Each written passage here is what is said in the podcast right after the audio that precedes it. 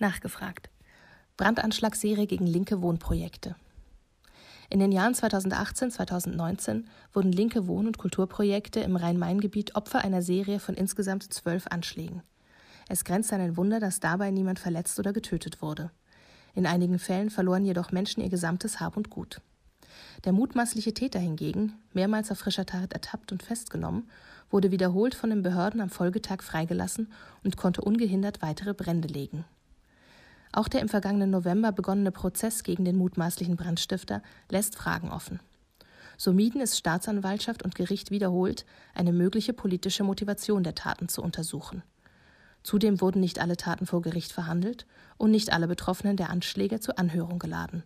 Viele von ihnen fühlen sich daher von Polizei und Justiz im Stich gelassen.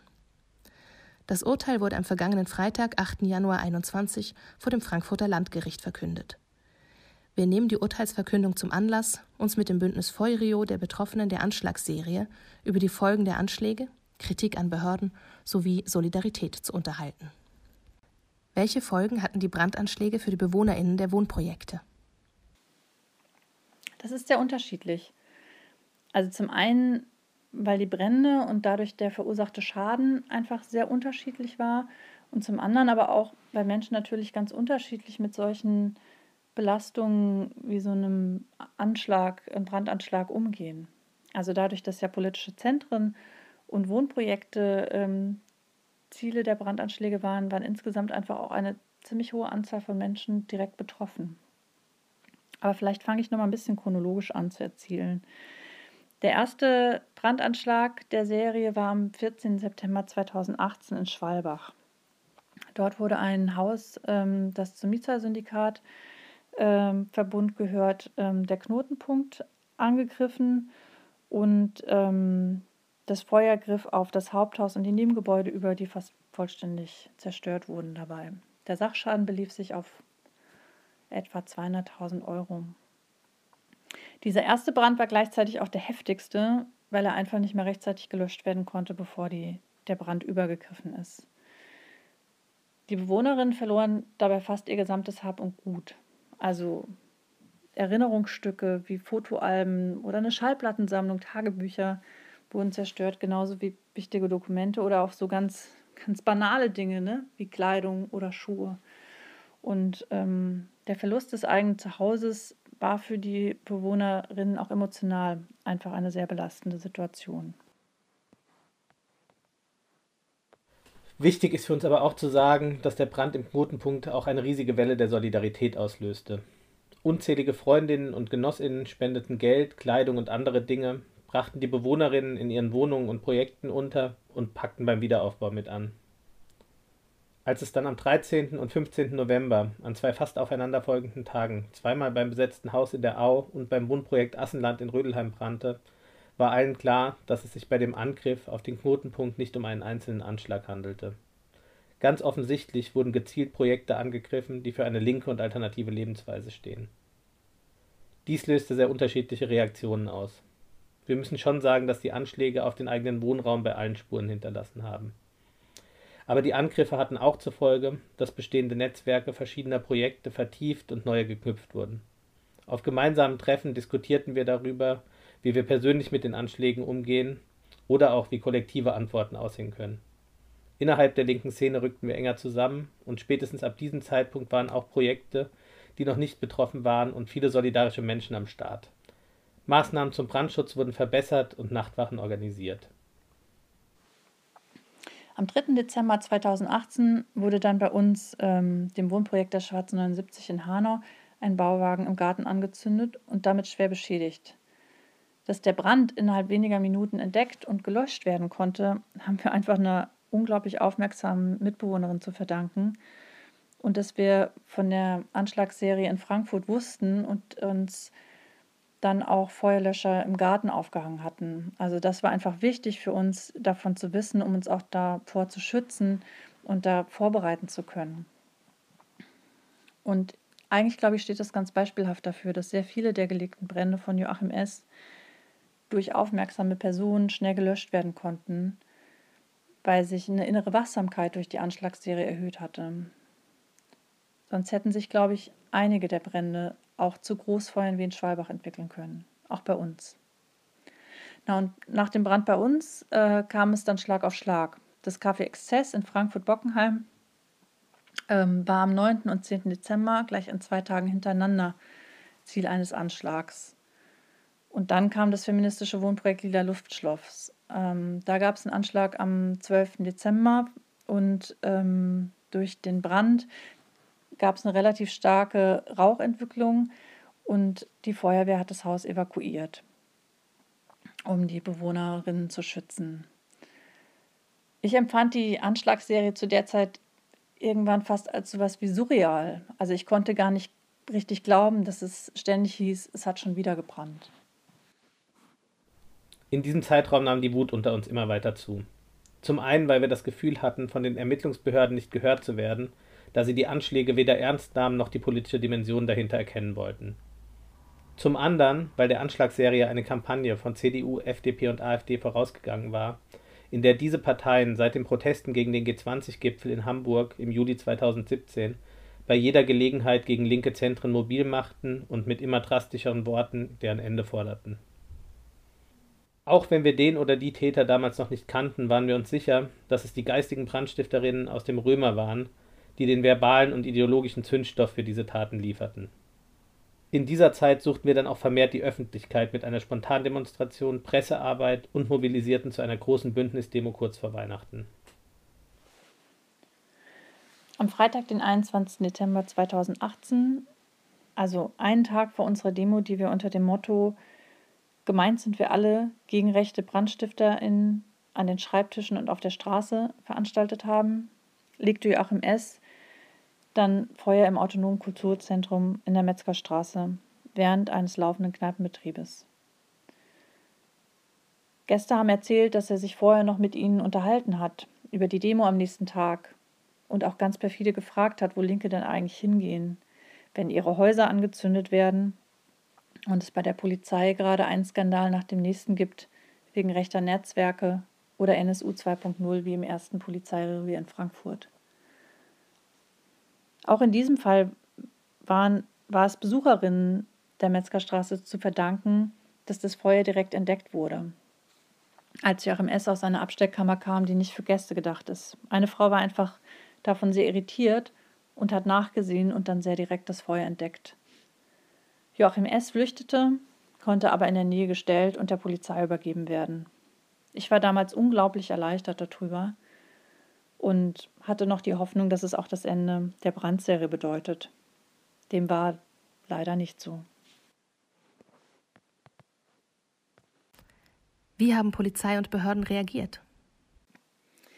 Während wir zunächst davon ausgegangen sind, dass spätestens jetzt, wo es einen Täter gab, endlich ernsthaft ermittelt werden würde, mussten wir feststellen, dass Polizei und Behörden die Taten weiterhin nicht ernst genommen haben. Also nicht nur, dass der Täter Joachim S. einen Tag nachdem er in der Metzgerstraße festgesetzt und der Polizei übergeben worden ist, wieder auf freien Fuß gesetzt wurde. Auch die Ermittlungsbehörden zeigten kein Interesse zu ermitteln. Also trotz aktiver Nachfrage kamen die Brandsachverständigen nicht in die Metzgerstraße, um die Spuren zu sichern. Erst aufgrund von öffentlichem Druck, etwa drei Wochen später, waren die Brandermittlungszuständigen dazu zu bewegen, in die Metzgerstraße zu kommen und die Untersuchung zu machen. Sinnvolle Spuren konnten zu diesem Zeitpunkt dann leider nicht mehr gesichert werden. Unterdessen hatten wir begonnen, selbst zu recherchieren, was das eigentlich für ein Typ ist. Zum Glück hatten wir bei der Festnahme den Namen des Täters aufgeschnappt, also fragten wir in den Wohnprojekten und in unseren Zusammenhängen, ob es schon mal irgendwo in Erscheinung getreten war. Und siehe da, Joachim S. hatte zwischen 2015 und 2017 bundesweit mehrere Dutzend linke und feministische Wohnprojekte bei den Finanzbehörden denunziert, nachdem er zuvor in deren öffentlich einsehbaren Bilanzen tatsächliche oder vermeintliche Formfehler gefunden hatte. Spätestens ab diesem Zeitpunkt war uns klar, dass es auch für die anderen Anschläge mindestens äh, mitverantwortlich sein muss. Zum einen schien er schon eine längere Aversion gegen linke und feministische Projekte zu hegen. Zum anderen waren unter den denunzierten Projekten auch viele der von den Anschlägen Betroffenen. darunter beispielsweise auch das Lila Luftschloss, das am 26. Juli 2019 erneut Ziel eines Anschlags wurde. Bei dieser Tat wurde S zum zweiten Mal verhaftet. Diese Tat und der Anschlag auf die Metzgerstraße sind übrigens auch die einzigen Taten der Serie, die im jetzigen Prozess verhandelt worden sind.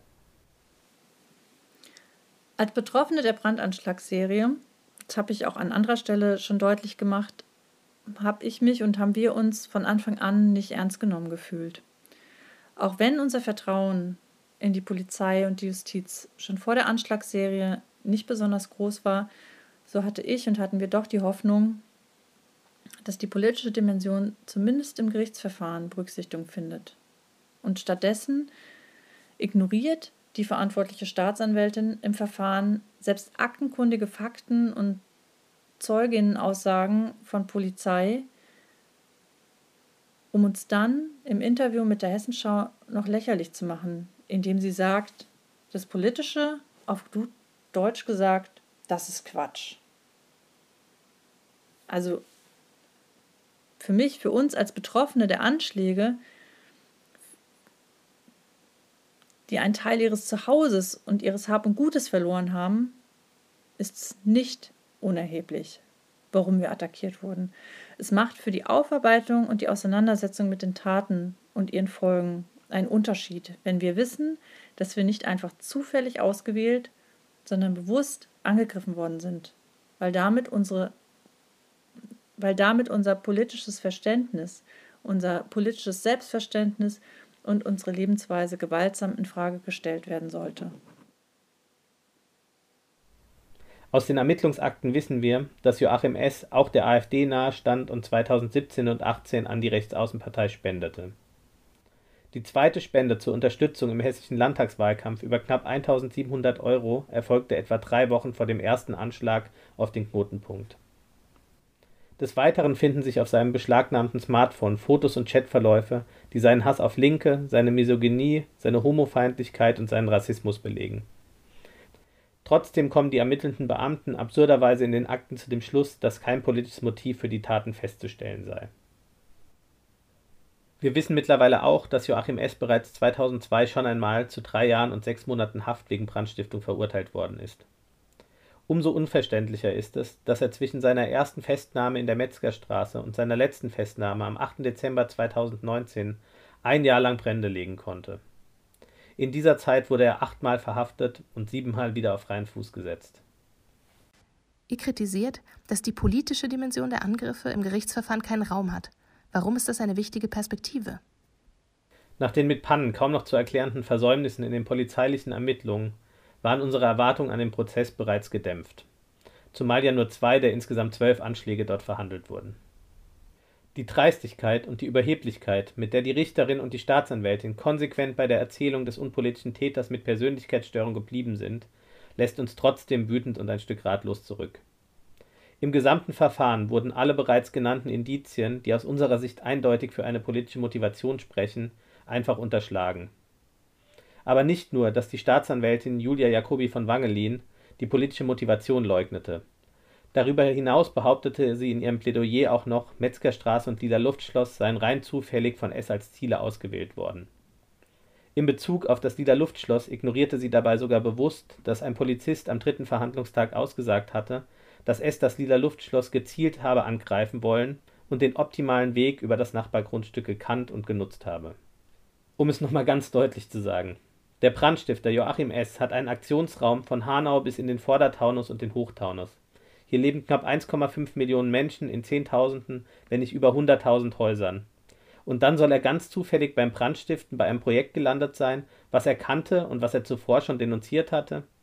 Das jedenfalls will uns die Staatsanwältin weismachen. Wir hatten einfach nicht das Gefühl, dass die Polizei uns ernst nimmt und dass sie wegen der Brandanschlagsserie richtig ermittelt. Es stand ja auch immer wieder die Frage seitens der Polizei im Raum, ob die Feuer überhaupt gelegt wurden oder ob sich die Brände nicht irgendwie anders entzündet haben. Und gleichzeitig gibt es dann so absurde Situationen wie beispielsweise beim Knotenpunkt in Schwalbach, dass die PolizistInnen, die dort waren, um eigentlich wegen des Brandes zu ermitteln, nichts Besseres zu tun haben, als eine Hanfpflanze im Garten sicherzustellen und die Bewohnerinnen dann wegen des Verstoßes gegen das Betäubungsmittelgesetzes anzuzeigen. Und auch ähm, im, beim Bauwagenbrand bei der Schwarzen 79 bei uns war es auch so absurd, weil wir das Gefühl hatten, dass bei uns sozusagen viel mehr Engagement seitens der Polizei zu finden ist als ähm, in Bezug auf den Brand in der Metzgerstraße. Aber wir hatten das Gefühl, dass gegen uns ermittelt wird. Ne? Also eine Ermittlerin des Staatsschutzes verschaffte sich beispielsweise unabgesprochen und unangekündigt Zugang zum Stru Grundstück, um den Tatort zu sichten. Ne? Also eine uns unbekannte Person, die durch unseren Garten stiefelt, ohne sich anzukündigen und das kurz nach einem Brandanschlag, das ist einfach dreist und das macht einfach richtig wütend. Ne? Als ein Mitbewohner sie dann, mittlerweile war sie wieder im Vorgarten, angesprochen hat, hieß es, sie suche den Briefkasten. Und damit ja nicht genug. Also obwohl während des Anschlages nur ganz wenige Bewohnerinnen zu Hause waren, wurden einfach alle zum Verhör, zum Staatsschutz geladen.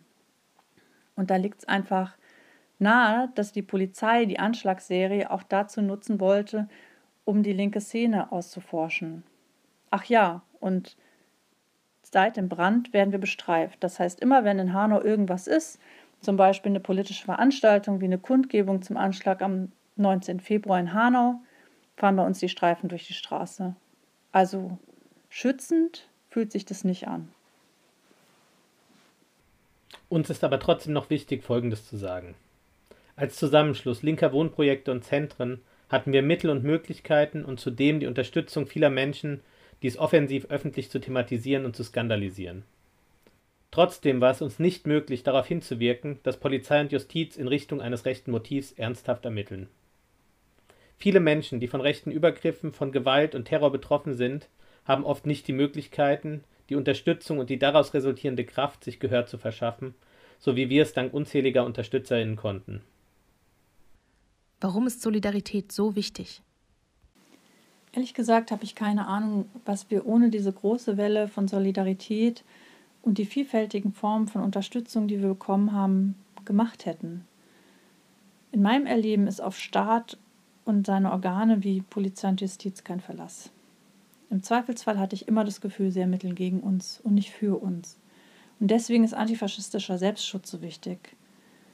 Ich bin total froh um die Unterstützung von antifaschistischen Gruppen und Genossinnen. Das war enorm wichtig. Der Kontakt zur Opferberatungsstelle Response war total hilfreich, die uns dann auch bei so ganz praktischen Dingen wie zu Vernehmungen beim Staatsschutz begleitet haben. Es hat uns ganz viel Kraft gegeben, ganz vielen von uns ganz viel Kraft gegeben, dass unzählige Freundinnen beim Wiederaufbau wirklich tatkräftig mit angepackt haben und uns unterstützt haben, mit Spenden supportet haben, dass es Menschen gab, die Nachtwachen mit oder für uns gemacht haben und ähm, Demos organisiert haben, Kundgebungen organisiert haben. Also ich meine, es ist total viel, was Leute gemacht haben und wie sie uns unterstützt haben. Und ich meine, es war jetzt über, über zwei Jahre, zweieinhalb Jahre, die uns in dieser Zeit einfach begleitet haben und für uns da waren. Da dran zu bleiben, am Thema dran zu bleiben und immer wieder Öffentlichkeit zu schaffen. Und ähm, das ist nicht selbstverständlich. Ich bin total dankbar für diese Solidarität und ich glaube, da sind wir uns auch einig, dass es diese Form der Solidarität, dass wir uns die für alle Betroffenen von rechter Gewalt und rechten Terror wünschen.